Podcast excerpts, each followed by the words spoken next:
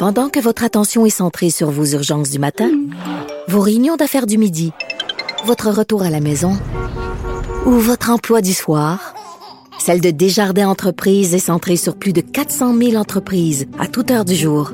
Grâce à notre connaissance des secteurs d'activité et à notre accompagnement spécialisé, nous aidons les entrepreneurs à relever chaque défi pour qu'ils puissent rester centrés sur ce qui compte, le développement de leur entreprise.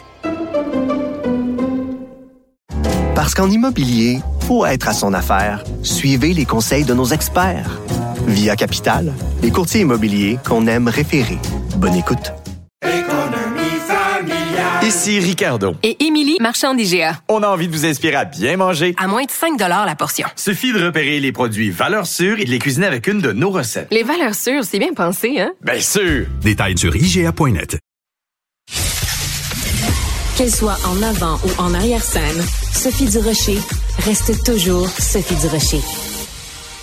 Récemment, ma collègue Audrey Ruel-Manceau, qui est vidéojournaliste et réalisatrice au bureau d'enquête, nous avait estomaqué tout le monde avec un excellent dossier, un excellent reportage aussi à voir sur la plateforme Vrai.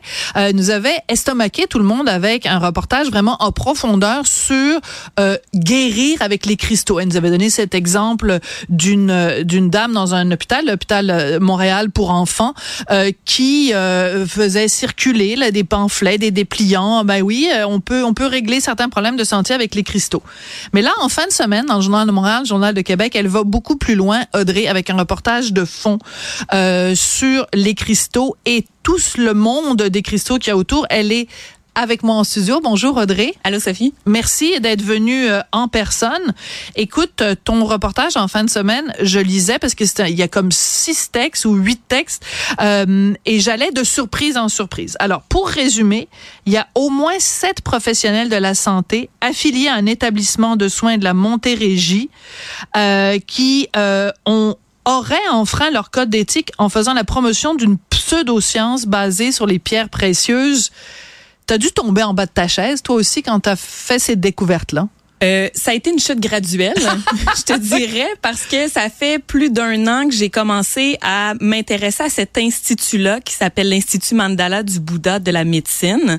Et euh, pour faire une longue histoire courte, c'est leurs livres d'abord qui m'ont interpellée parce qu'ils ont une maison d'édition euh, qui publie des livres sur les cristaux, leurs présumées vertus guérisseuses et tout ça. Il y en était question dans le documentaire Les dangers des cristaux guérisseurs.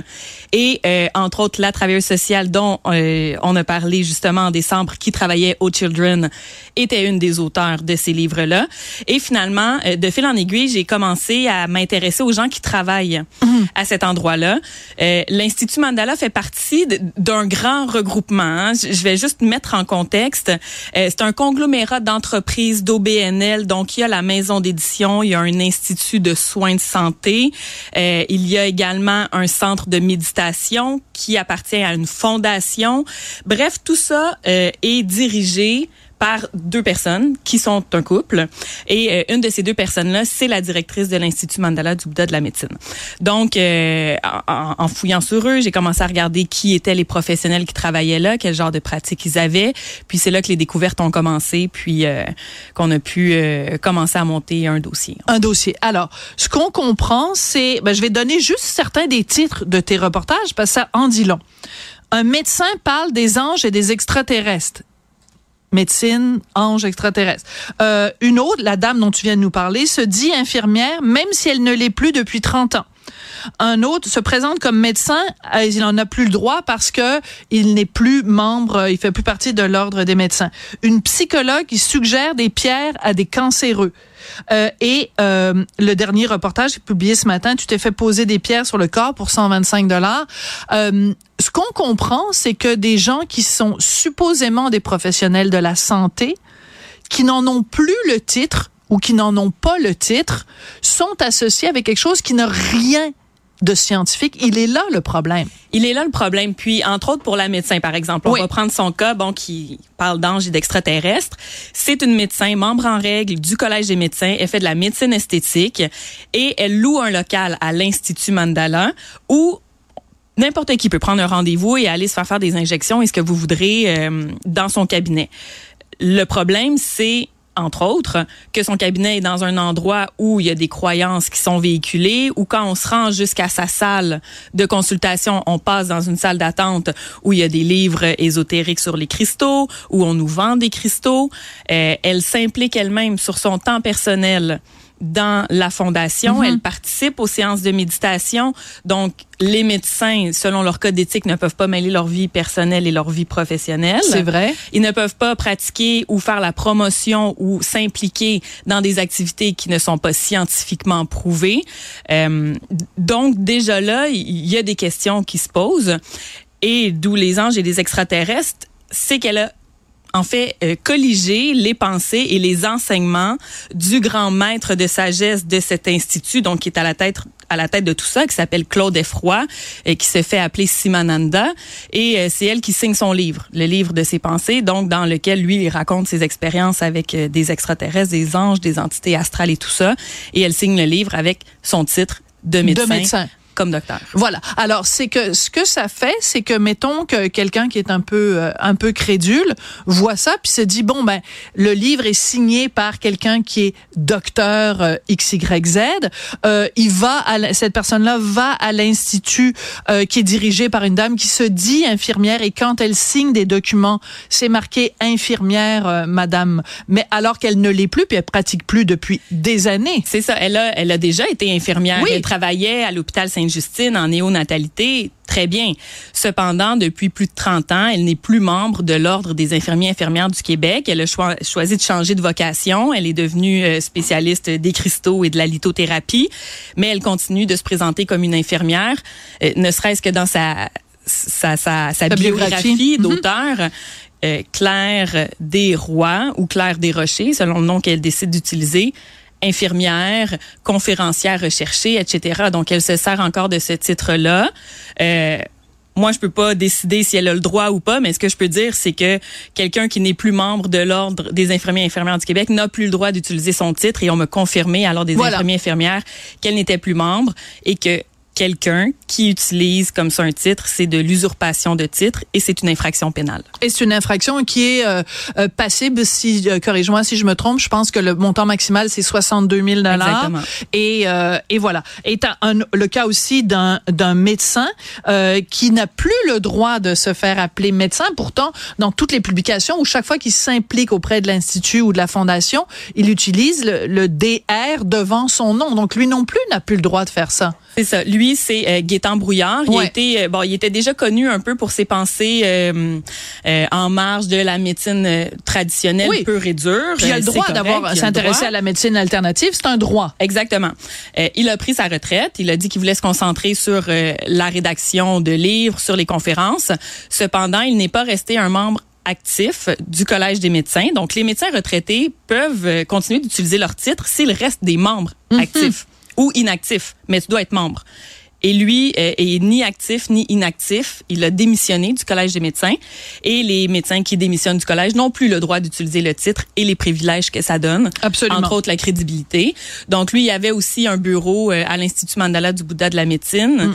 Euh, apparemment, il travaille plus là maintenant, mais son nom est encore dans, euh, dans la Dans la vitrine. vitrine, Quand voilà. on arrive, bon, on a toutes les- tous les services qui sont offerts. Et il y a entre autres les deux médecins qui, bien Voilà. sûr, viennent donner de la crédibilité. Donc, c'est ça exactement. Donc, ça donne de la crédibilité. Je reviens à mon, mon individu, un homme ou une femme, euh, qui euh, veut de bonne foi obtenir des services de santé, se dit, ben, cet institut-là, c'est une infirmière qui dirige, euh, il y a un- un- une femme médecin, il y a un homme médecin. Enfin bref, ça donne une aura euh, de, pour utiliser un terme que ces gens-là aiment beaucoup, il y a une aura de crédibilité autour de ça. Là où ça devient extrêmement intéressant, comme si ça ne l'était pas déjà, ça l'est énormément, mais là, c'est une expérience personnelle. Donc, avec une caméra cachée, t'es allé suivre un traitement, donc, euh, d'une heure, où on t'a posé des, des, des cristaux, des pierres sur le corps. Raconte-nous comment ça s'est passé. Oui, en fait, on prend euh, d'abord un rendez-vous comme avec n'importe quel professionnel de la santé maintenant, la plateforme Go Rendez-vous. euh, bon, il y a, euh, on peut y aller pour un massage, on peut y aller, il y a toutes sortes de soins euh, qui sont offerts là-bas, dont de la lithothérapie. Et j'ai pris mon rendez-vous, confirmé euh, tout ça, je me rends sur place.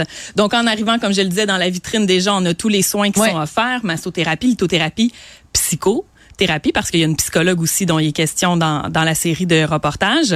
Euh, et on entre, il y a la grande boutique de cristaux avec la grande collection qui se trouve à notre droite. On passe devant la salle de méditation et on se rend dans la salle d'attente où là, il y a un étalage de produits euh, naturels.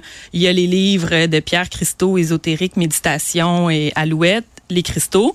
Puis on nous fait euh, remplir un formulaire euh, Comme de quand santé, on comme va- quand ouais, on va voir n'importe quel euh, spécialiste. spécialiste. Et là, la lithothérapeute arrive, elle porte un sarrau pour encore une fois, je présume, donner de la crédibilité. C'est Ouais, la seule raison que de- je, ouais. que je vois parce que bon.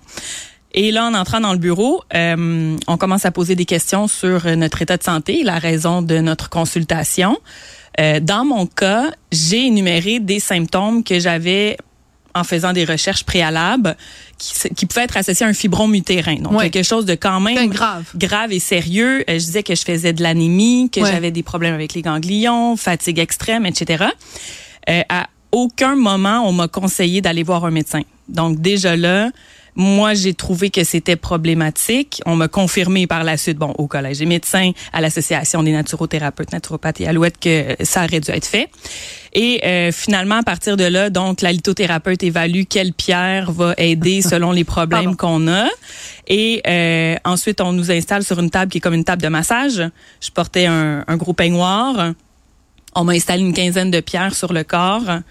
On baisse la lumière, on met une petite musique et la personne, la lithothérapeute, quitte la pièce et laisse les pierres travailler pendant 30 minutes. 30 minutes plus tard, elle revient, je me tourne sur le ventre, on remet des pierres, elle requitte 30 minutes, elle revient.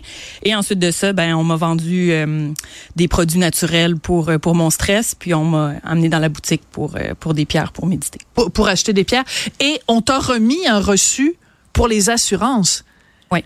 Comme si c'était, en fait, un vrai traitement de naturopathie, alors qu'en fait, on t'a mis des cristaux sur le corps. Exactement. Puis là, ça a soulevé des questions parce que je me disais bon, la naturopathie, les naturopathes, naturothérapeutes, c'est euh, qu'est-ce qu'ils peuvent faire et ne peuvent pas faire? C'est ils n'ont pas d'ordre professionnel. Donc, euh, je me suis tournée vers leur association parce que sur le reçu, c'était un reçu Ouais. qui provenait de l'association des naturopathes et naturothérapeutes. Puis là, je dis naturopathes et naturothérapeutes parce qu'on a fait deux traitements. On est allé en faire un, un deuxième. Euh, dans les deux cas, on nous a donné un reçu. Les deux personnes font partie d'associations connexes qui nous a dit euh, c'est pas un soin de naturopathie, mais Non. Pas du tout. Donc, même, même à l'intérieur, parce que bon, t'as, mettons, la médecine officielle, t'as médecine alternative, mais même dans la médecine alternative, ils ne reconnaissent pas la lithothérapie comme étant une, une thérapie vraiment pour lequel eux émettraient normalement des, euh, des, euh, des, Des reçus. Euh, le temps va nous manquer. Euh, Audrey, je veux juste que tu me dises brièvement, donc, une- en rafale, bam, bam, bam, bam, bam, bam, bam, bam, bam, en fin de semaine, ces reportages-là, jusqu'ici, réaction de la part de l'Institut. J'ai pas eu de réaction de la part de l'institut. Euh, D'ailleurs, en fait, euh, après mon reportage sur euh, la travailleuse sociale, ils ont cessé de répondre à mes demandes d'entrevue puis à mes courriels. Par contre, j'ai eu des témoignages de d'autres professionnels, entre autres des naturopathes ou des psychologues, puis qui disent merci parce que ce genre d'individu-là, ça représente pas la masse. Nous, on se bat pour avoir de la crédibilité et eux viennent nuire soit à notre profession, soit à notre pratique, soit à notre crédibilité. Donc, ça doit être dénoncé. Puis s'il y a un message à passer, c'est que toutes ces personnes-là font partie soit d'ordre professionnel ou d'association, mais elles ont tout un dossier vierge présentement. Et ça fait 30 ans que ça existe. Donc, c'est le rôle de fait? chacun de Ouais. faire des plaintes. Ben, c'est le rôle des ordres et des collèges de, de s'y intéresser, mais ça prend des plaintes du public pour qu'il y ait des enquêtes. Donc, si vous avez des soupçons sur quelques professionnels que ce soit, faites des plaintes aux ordres professionnels et il va y avoir des enquêtes. Excellent, très très bon euh, conseil, euh, merci. Puis je conseille évidemment à tout le monde d'aller lire ta série de reportages. Bam, bam, bam, bam, bam. Ça finit plus. Dès que tu penses que tu es allé jusqu'au bout, bam, Audrey arrive avec autre chose. Audrey Ruel-Manceau, donc vidéo journaliste et réalisatrice au bureau d'enquête. Merci beaucoup, Audrey. Merci Sophie pour l'invitation. Merci.